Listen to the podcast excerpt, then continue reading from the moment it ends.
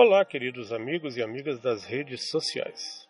Com alegria, gostaria de compartilhar com vocês mais uma fábula de um beija-flor, que são histórias para serem saboreadas no coração.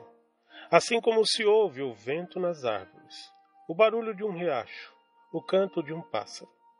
Desejo que despertem em você a sabedoria interior, que é o próprio sopro de Deus. Hoje a fábula é intitulada Você quer encher o teu cântaro vazio?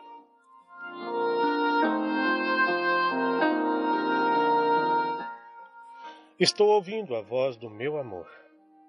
Ele vem depressa, descendo as montanhas, correndo pelos montes. Ele me fala com a brisa leve que vem dos ventos.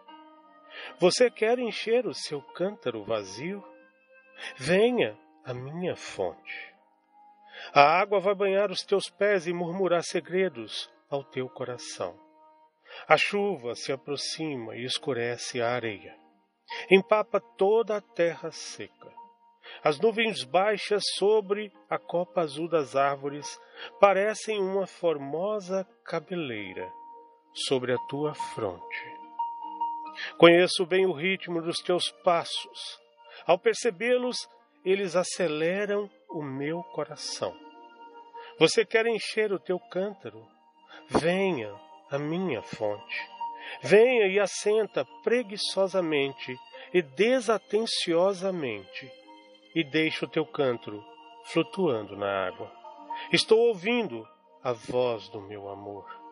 Os teus pensamentos voarão para longe, os teus olhos como pássaros que voam dos seus ninhos vão fazer cair do teu véu junto aos meus pés.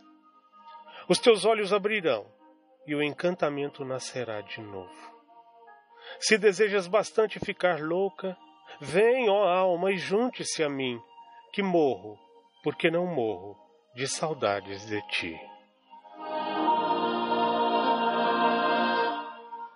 Saborei no teu interior esta pequena história. Afinal, o dia amanheceu tão lindo, eu durmo e acordo sorrindo